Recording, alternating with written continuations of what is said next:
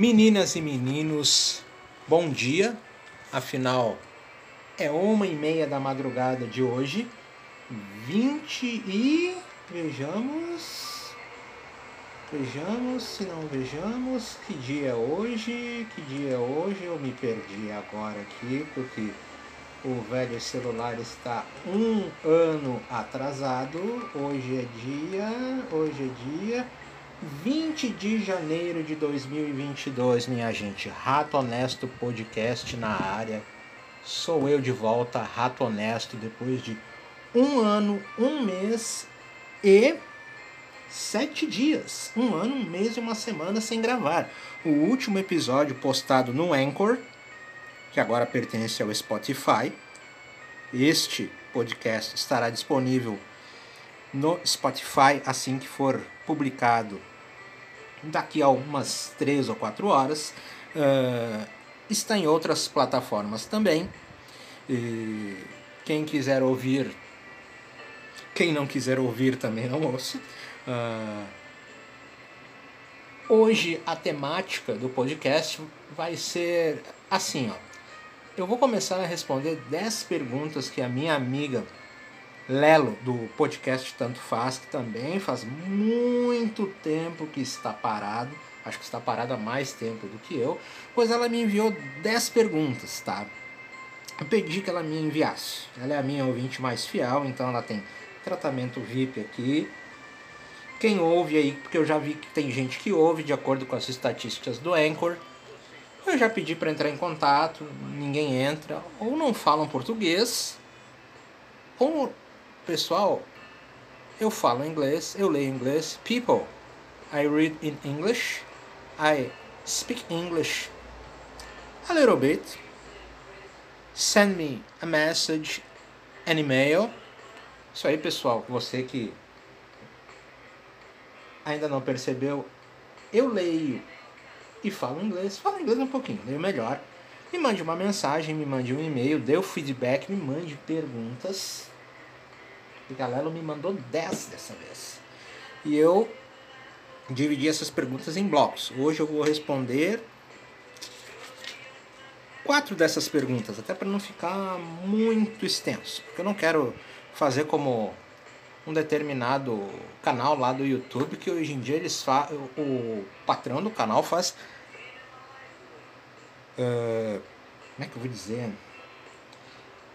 ele faz conteúdo ali que é Bom, o YouTube, você sabe, é um site, um site de vídeo, mas eles fazem aquele velho esquema de fazer o conteúdo de áudio com uma foto ali na tela.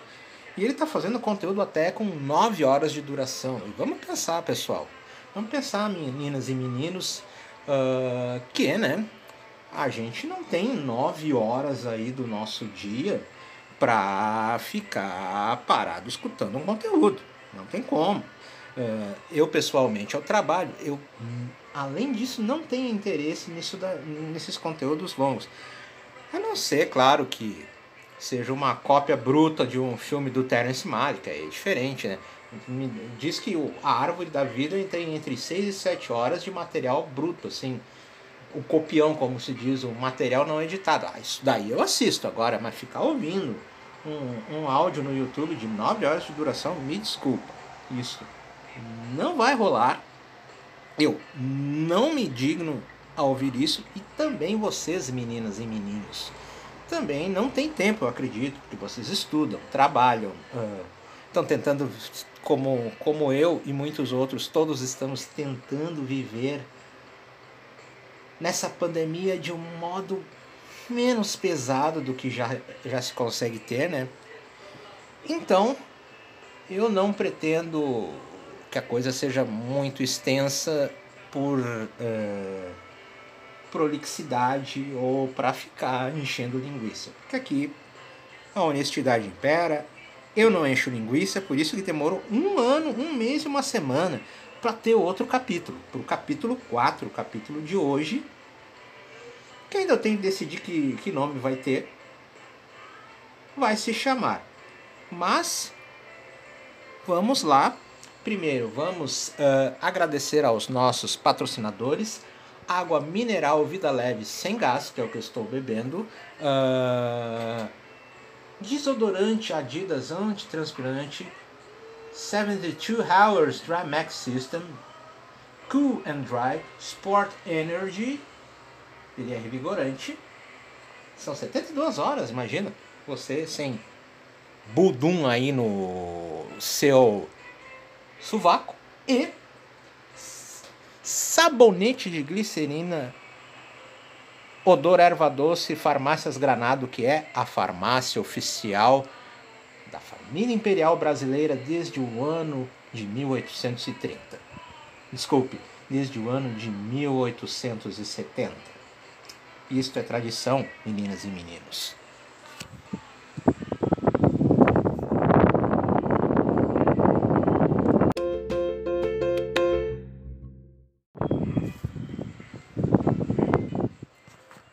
Bom, meninas e meninos, então vamos à primeira pergunta que a minha amiga Lelo me enviou. E posso dizer que nós, neste período de pandemia, respeitamos o distanciamento social porque nós moramos distantes 2.014 quilômetros e 800 metros um do outro. Pensa bem você aí, você não respeitou o distanciamento social entre os seus amigos, tão bem respeitadinho, né? Bom, vamos lá. Pergunta número 1. Um. Muitas pessoas acreditam, acreditam em teorias, previsões e premonições. Com o cenário mundial atual, muito tem se falado em uma possível aparição alienígena Inclusive, os Estados Unidos admitiram que as imagens divulgadas de OVNIs são reais. Você acha que este ano algum alienígena fará mesmo uma aparição a nível de impactar todo o planeta Terra? Minha resposta para isso é: tenho sinceras dúvidas. Por quê? Quando se fala em objetos voadores não identificados, a gente tem que primeiro ler bastante sobre o assunto para entender o dogmatismo daqueles que acreditam em UFOs e daqueles que desmentem a existência dos UFOs, dos Uni Unidentified Flying Objects, em, inglês. Bom, você tem ufólogos que vivem disso. Eu não vou citar quem. Tem um aí que tem uma revista, tem site, uh, tem um ciclo de palestras e eventos sobre o tema. Tem podcasts na internet, especialmente um aí por dois rapazes que moram no exterior que vai me desculpar, mas eles não pesquisam tão bem o assunto quanto eles deveriam. A questão é que o próprio nome OVNI, objeto voador não identificado, ficou muito estigmatizado por essa questão de se ver uh, quem teve contato, quem presenciou esse fenômeno, como loucos, mentirosos, bêbados, viciados em drogas, vigaristas, pessoas com algum problema sério. Uh, a própria reticência dos governos, especialmente das forças aéreas, em comentar o assunto essa virada aí dos Estados Unidos de admitir que essas imagens de UFOs, de OVNIs, são reais, bom, tem que se levar em questão que o governo dos Estados Unidos e o governo dos Estados Unidos não é só o presidente Biden, né? Envolve a Força Aérea, a Marinha, o Exército, os fuzileiros, a Guarda Costeira, a nova força espacial que foi criada pelo Trump em 2020, se não estou enganado, também abranja a CIA, a DIA, que é a Agência de Inteligência de Defesa, a NSA do nosso querido amigo fugido Edward Snowden, o NRO, que é uma o Escritório Nacional de Reconhecimento, uma agência muito curiosa, sabe? Que foi criada em 1961 pelo então presidente Kennedy e cuja existência só foi admitida pelo então presidente Obama na segunda metade da campanha presidencial de 2016. Quer dizer que uma agência de inteligência, de coleta de informações, ficou 35 anos atrás da cortina, nas sombras, uh, agindo. E nunca se soube nem que esta agência existia. É possível confiar em declarações do governo dos Estados Unidos ou de qualquer outro governo. Sobre isso, eu suspeito que eles não estão dispostos a falar da verdade, mas não vamos cair naquela velha. Uh, como é que eu vou dizer? Naquela velha crença de, de que eles falam, não falam porque eles sabem demais e eles não podem levar a público porque eles têm destroços de naves extraterrestres, corpos de extraterrestres, partes de naves que aterrissaram, uh, partes de corpos de alienígenas recolhidos. Vamos pensar, gente, que uma nave alienígena viria de um planeta vamos dizer assim, a dois mil anos luz daqui. Quer dizer, a luz daquela estrela onde em qual um planeta com seres inteligentes orbita. Seres inteligentes o suficiente para construir uma nave espacial que viaja ou além da velocidade da luz, ou viaja de um ponto ao outro do universo por outros métodos que não a viagem convencional de um ponto ao outro? Vocês acham mesmo que esses, esses seres viriam para cá, para cair aqui, para a nave ser derrubada aqui? Francamente? Por que, que nós vamos reduzir estes seres à nossa imagem e semelhança, qual, tal qual nós reduzimos Deus, né? Curioso. Nós fazemos exatamente isso com as nossas religiões. Mas esse, essa sigla UFO e o correspondente em português OVNI ficaram com um filme tão queimado que agora o governo dos Estados Unidos usa a sigla UAP Unidentified Aerial Phenomena. Em português, FANI, FANI, fenômenos aéreos não identificados. Porque justamente são fenômenos aéreos não identificados, porque UFO e OVNI virou sinônimo de disco voador quando se você for analisar você analisar os relatos, muitas e muitas e muitas vezes você vai ver que se envolveu ou algum fenômeno físico conhecido ou algum fenômeno físico que ainda não conhecemos, ou foi pura e simplesmente trapaça de alguém. Sabe? Alguém que quer ter notoriedade, quer faturar, então vai lá e inventa uma história sobre discos voadores e alienígenas. A questão é, uma outra questão que eu acho muito importante é se um dia nós sairmos do nosso planeta e formos não precisa ser pro pro fora do nosso sistema solar, pode ser para Lua, para Marte, para luas de Júpiter e Saturno, como Calisto, Titã e especialmente a Europa. Uh, a Europa é uma lua coberta por uma camada de gelo, se suspeita que haja um oceano embaixo dessa camada de gelo. E lá no final dos anos 80, numa série de desenhos animados que passava na Xuxa, eu não lembro o nome do desenho, da série de desenhos. Mas era uma série sobre viagens espaciais lá, velho, velho tipo de série de sempre, viagens espaciais, as naves, né?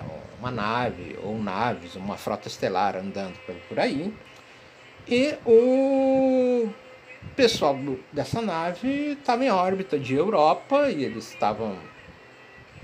De repente, eles descobriram que vinha um ruído de de debaixo da capa de gelo que eles conseguiram captar pelas rachaduras no gelo e que lembrava o ruído de uma baleia. Quer dizer, os caras já no final dos anos 80 já estavam teorizando sobre a Europa em desenho animado. E ninguém imaginou isso. Mas eu quero insistir nisso. Vocês já pararam para entender que o tipo de vida alienígena extraterrestre que nós poderemos encontrar no nosso sistema solar mesmo pode nos decepcionar muito. Porque a gente quer alienígenas inteligentes, muito evoluídos em todos os aspectos e que saem por aí num disco voador. Mas e se a gente encontrar apenas microorganismos como as bactérias? Se nós descermos num planeta, uma missão da Terra descer no planeta e ver que o que tem mais de desenvolvido lá seria algo equivalente a uma roseira aqui da Terra. Ou se achasse vida inteligente, essa vida inteligente uh, tivesse uma cultura similar ao do, da, ao do norte da França feudal no ano 1000 depois de Cristo. Vocês já, vocês já imaginaram, meninas e meninos, a decepção do pessoal? Hum? A decepção que vai ser. Aí vão, vão vir todas as teorias de que ah, eles estão mentindo para a gente. Ou vai ter pessoal também uh, com a seguinte ideia: puxa, a gente paga impostos, eles vão lá, eles constroem naves, vão para outra lua ou planeta para encontrar roseira, bactéria ou uma espécie inteligente que está parada no ano mil aqui da Terra?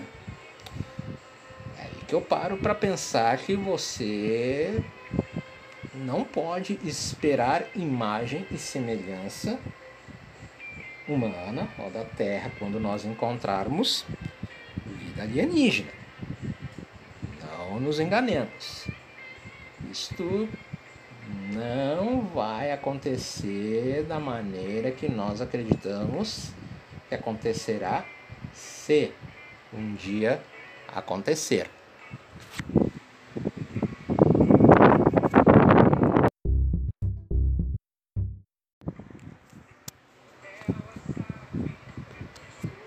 Vamos lá. Segunda pergunta. Você acredita que estamos vivendo em uma grande simulação, uma Matrix? Se sim, Fale sobre sua forma de ver essa simulação. Se não acredita, fale no que realmente acredita. Sim, nós vivemos em uma Matrix, mas não é a Matrix daquelas já tetralogia de filmes, já que o quarto filme vem aí. Essa Matrix nós criamos nós mesmos, seres humanos, dentro das nossas civilizações e culturas para ter que lidar com a cruel realidade que nós temos aí. Senão, nós não talvez sobrevivêssemos à realidade nua e crua.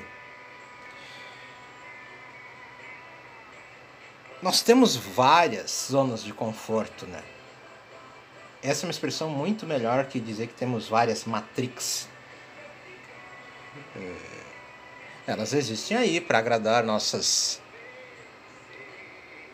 opiniões, necessidades psíquicas, gostos. Você tem a Matrix do futebol, Tem pessoas que, puxa, cara, é. Ouvir um. Tem uma rádio aqui no sul do Brasil, Rádio Grenal. Pense, você que não é daqui e você que é daqui que não conhece. 23 horas de futebol de segunda a sexta. A exceção de uma hora porque tem que ser transmitida a voz no Brasil e 24 horas de futebol aos sábados, domingos e feriados. Quer coisa mais matrixiana que isso? Que uma emissora que te dá pelo menos 23 horas de futebol e aquela pessoa obsessiva por consumir futebol sobre Grêmio, sobre Internacional e outros clubes vai ter esta rádio como sua trilha sonora 23 horas do dia. Você tem outras zonas de conforto política. Política é algo que é tão acompanhado como o futebol e da mesma maneira passional. Que dizer dos bolsonaristas? Que dizer dos lulistas? Dilmistas não, porque eles estão muito em baixa, né? O PT e os lulistas fingem que a Dilma nunca existiu, que ela foi um erro de percurso, né? Você tem os lavajatistas aí com o Moro, né? Uh, você tem os extremistas de esquerda também, não dá para não dá para esquecer deles. Uh, eles agem como a política fosse a única realidade sobre a qual importa se informar e sobre a qual importa haver atuação. Eu fico imaginando, uh, cara, o cara discutir. Ficar discutindo sobre. O que, eu, o que eu li hoje? Assim, sobre a vacinação infantil para crianças de Covid e politizar isso de uma tal maneira e ficar postando comentários em blogs, uh, postando no Twitter, uh, postando no Facebook. Uh, imagina isso parar o dia inteiro só para isso. Aí você tem também os viciados em cinema, quadrinhos, pô, os viciados em Batman. Eu adoro o Batman, eu adoro os filmes dele. Eu confesso, eu nunca li quadrinhos do Batman a não ser o Cavaleiro das Trevas. Acho que os fãs de Batman, pelo menos nesse sentido, vão me perdoar. Ao menos o Cavaleiro das Trevas, o Rato Honesto leu. Li e gostei, devo dizer. Mas imagina, tem cara aí que tá vivendo pelo The Batman, o novo filme que vai estrear em 4 de março, tal como o povo aí do da Marvel estava vivendo pelo Homem-Aranha. Bom, pelo menos o povo da Marvel que curte o Homem-Aranha, porque tem os que não gostam, vamos dizer a verdade. Tem, até porque tem fãs da DC que não irão admitir, mas também não curtem o Batman, ou não curtem o Superman, ou a Mulher Maravilha. Tem fãs da Marvel que provavelmente não estão curtindo o Doutor Fantástico, não uh, curtem o Duende Verde, não curtem os X-Men, não curtem o Capitão América, o Homem de Ferro, a Viúva Negra. Cada um tem a sua zona de conforto vamos dizer assim, um modelo para criar a sua própria matrix, a sua própria zona de conforto. Não, gente, não precisou de Nel, não precisou de pílula vermelha, pílula azul, pílula branca, pílula rosa. Ah, não precisou disso. Já está aí, está aí, inclusive antes da tecnologia de telecomunicações atuais. Em 1900 já existiam jornais de ampla circulação e a política estava sendo ali debatida apaixonadamente. Uh, os partidos políticos, pelo menos os maiores, tinham seus jornais de ampla circulação também. Uh, não pense que isso é coisa da era da internet. Pergunte a algum pai ou mãe, avô ou avó seu como era lá nos anos 40, 50 e 60 do século 20, a paixão que as pessoas tinham por, por política, por debater política uh, e por lutar nas ruas por política, de revólver em punho, jogando pedra no mano a mano. Então, a conclusão é a seguinte, gente. Matrix existem. As Matrixes existem. E tem para todo mundo. É só procurar que você acha a sua.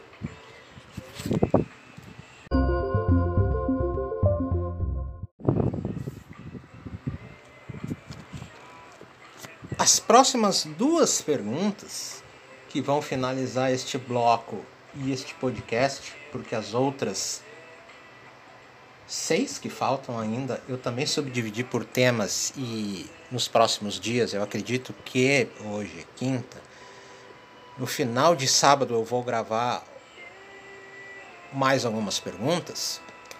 Uh, eu vou responder essas duas perguntas, que são perguntas sobre a política brasileira e eu vi correlação nelas e é mais justo eu as responder em um bloco só. Pergunta número 3. Quais as previsões tem em relação ao futuro do Brasil ao longo deste ano? Fale sobre os pontos que acredita que possam existir positivos e os pontos negativos. Ponto positivo é que nós vamos ter uma eleição para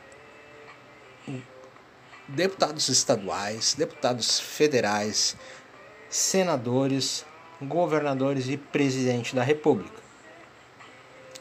O ponto negativo nessa questão é que nós não podemos errar o voto de novo. Nós que somos contra tudo que estuda aí, tudo isto que está aí, não podemos nos furtar em outubro a comparecer na urna, na sua sessão eleitoral, na sua zona eleitoral, lá na escola onde você vota, ou na igreja onde fica. Mas acredito que geralmente fica em escolas as sessões eleitorais. Uh, você não pode se furtar de votar. Você que não quer que as coisas, assim como eu, continuem como estão.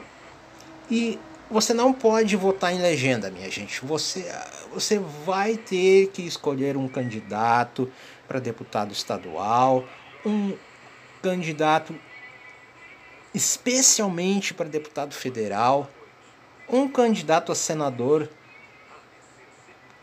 e um candidato a governador e um candidato a presidente da República, mas dentre estes todos, especialmente o candidato a deputado federal e o candidato a presidente da República têm que ser muito bem pensados.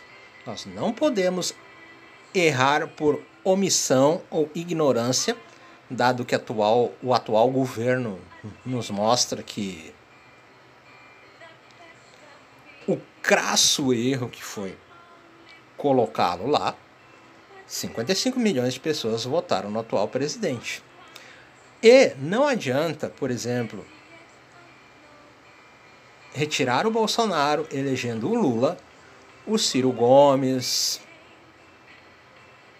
É, da esquerda esses são os dois melhores que tem. E não lhe dar a base na Câmara dos Deputados, especialmente. Tem que procurar deputados. De, uh, você que vai votar no Lula, você tem que votar em um uma candidata ou candidato a deputado federal do PT. Você que vai votar no Ciro, se o Ciro for para o segundo turno, em uma candidata ou candidato a deputado federal do PDT. Não, estes, estes são os, os dois cargos mais importantes nesta eleição de 2022 e vão o ser, sempre o serão. O presidente da República e o deputado federal para ter maioria na Câmara dos Deputados e para que o presidente possa governar em paz, porque no Senado são 81 senadores. A Câmara são 513 deputados federais. E o Senado geralmente não contraria a Câmara. Um projeto que foi aprovado na Câmara, geralmente ele sobe para o Senado. O Senado, eles fazem um, um que outro correçãozinha ali, retomam, retornam este projeto para a Câmara que aprova. Depois de aprovado pela Câmara, vai à sanção do presidente da República, ou ele veta.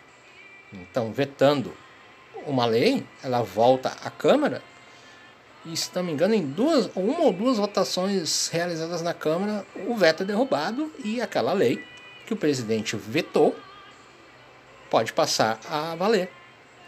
É muito importante para os próximos anos, enquanto nós tivermos o regime presidencialista no Brasil, precisaremos nos esforçar ao máximo para votarmos em boas deputadas federais, em bons deputados federais e bons presidentes da República. Pergunta número 4. Voltando ao cenário brasileiro atual, você tem esperança de que haja uma melhora no país para os próximos anos caso o atual presidente não seja reeleito? Sim. Se esse pessoal ignorante, que tem orgulho de ser ignorante, de que tem orgulho de ser obscurantista, terraplanista, anti-vacina, anti anti-mulher, anti-homossexual, uh, anti-transexual. Volte pro que agora está marcado, porque agora eles apareceram, a gente sabe quem são essas pessoas que se pudessem matariam homossexuais, matariam uh, imigrantes, matariam pessoas que discordam das suas opiniões politicamente, culturalmente. Uh, eles, as pessoas matam por uh, coisa de futebol, gente. Por que, que não matam porque, ah, o menino é gay, eu vou lá, eu vou matar ele porque ele é gay. A menina é lésbica, ela tem que morrer porque ela é lésbica. Ou pior, ainda, sofreu um estupro corretivo porque é uma menina lésbica. essa gente agora, eles não podem se esconder. E pelos eles não poderem se esconder, é que eu acredito que as coisas possam melhorar. Eles não podem se mascarar como se mascaravam antigamente. Agora, se o Lula ou o Ciro ganharem, eles vão ter que aguentar. Eu espero, decididamente, que o atual presidente não seja reeleito. Mas as pessoas realmente humanas, os seres realmente humanos e humanistas deste povo brasileiro, lá em outubro vamos ter que sair de casa. Ah, pode ter surgido uma variante fodida aí de Covid. Não poderemos ficar em casa, que é isso que as pessoas que se orgulham de ser ignorantes, que se orgulham de ser obscurantistas, preconceituosas, homofóbicas, machistas, porque há mulheres machistas, minha gente. Vocês, meninas, vocês não se enganem. Muitas de vocês são machistas, mas não querem admitir isso para vocês. Vejam as, atitudes de vocês com os seus filhos homens, com seus sobrinhos homens, com alguns homens. Vamos lá, vejam a atitude. Vocês acham que vocês também não são machistas?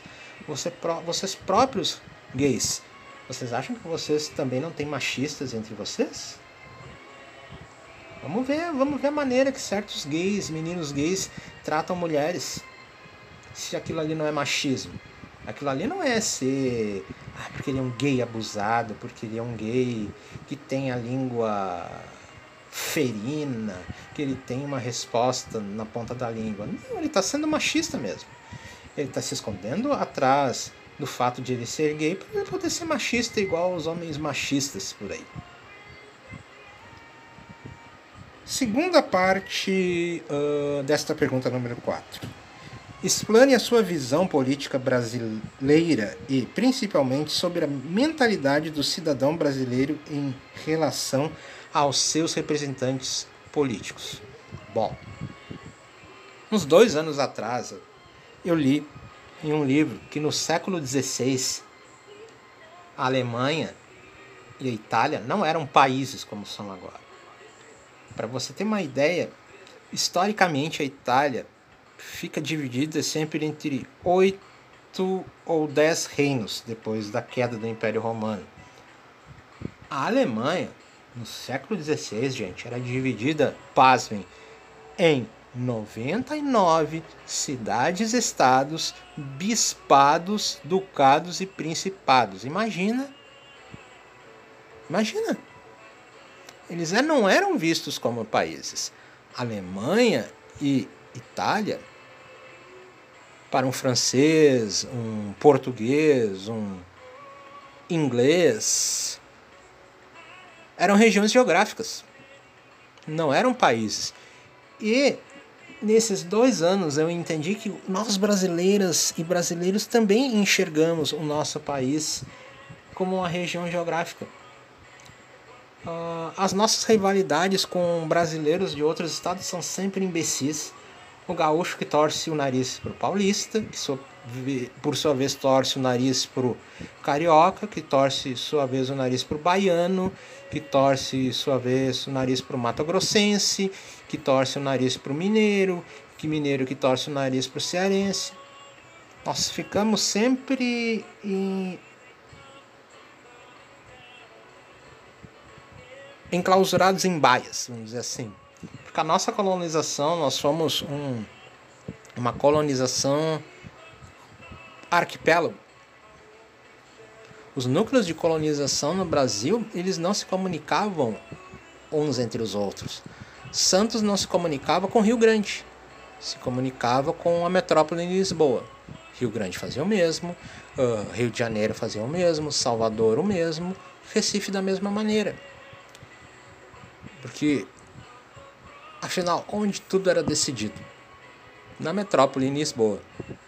Foi a partir da independência em 1822 que o Brasil se obrigou a se comunicar entre si ainda mais a partir da onda de imigração europeia depois de 1870, com o avanço rodoviário e ferroviário, com os uh, capilarização dos correios, com telégrafo, depois com rádio e por aí vai. Mas enquanto nós nos agirmos como povos em um arquipélago, cada um na sua ilha. Uh, sempre colocando, ah, porque o gauchismo, paulistismo, carioquismo, mineirismo, baianismo, acima da necessidade de termos uma cidadania brasileira, dificilmente isso daqui melhorará. Na questão cultural, de educação política e social. Agora, o modelo político, para mim, melhor modelo político seria o parlamento parlamentarismo no modelo Westminster, no modelo inglês. E aqui com uma modificação, sem um presidente da República. Sem um presidente da República. Porque o brasileiro iria confundir assim da mesma forma que houve em 62 quando teve parlamentarismo. Aquele parlamentarismo que foi uh, promulgado a toca de caixa para o Jânio, João Goulart não assumir a presidência da República depois que o Jânio Quadros renunciou e ele não ter os poderes completos de presidente. Não dá para ter um presidente do Brasil num regime parlamentarista como tem em Itália, Israel e, e Alemanha. O povo ia ficar muito confuso. Ah, mas elege um presidente, mas ele não manda nada. Sim, nós precisamos de um parlamento em que nós tenhamos parlamentarismo, em que nós tenhamos um primeiro-ministro e quem faça a essa função de dar um chamar o parlamento para dar um voto de confiança ou desconfiança ao primeiro-ministro e assim depor esse primeiro-ministro do cargo porque ele está sendo incompetente, porque ele não está cumprindo as metas que ele assumiu cumprir, porque ele está envolvido em corrupção uh, ou crimes comuns, isso teria que ser feito pelo presidente da Câmara. Como eu disse, se eu não disse ainda, essa função teria que pertencer ao presidente da Câmara. E não convocar uma nova eleição, mas completar aquele mandato legislativo de quatro anos, tá? Aí colocar outro primeiro-ministro, vamos dizer que com um ano e seis meses, o primeiro-ministro Gomes foi retirado do cargo, o primeiro-ministro Silva assume para completar os dois anos e seis meses que restam daquele mandato legislativo e não, com, não convocar outra eleição, porque o Brasil é muito grande. Isso seria muito complexo de se fazer. E seria interessante que os estados também fossem governados por parlamentarismo.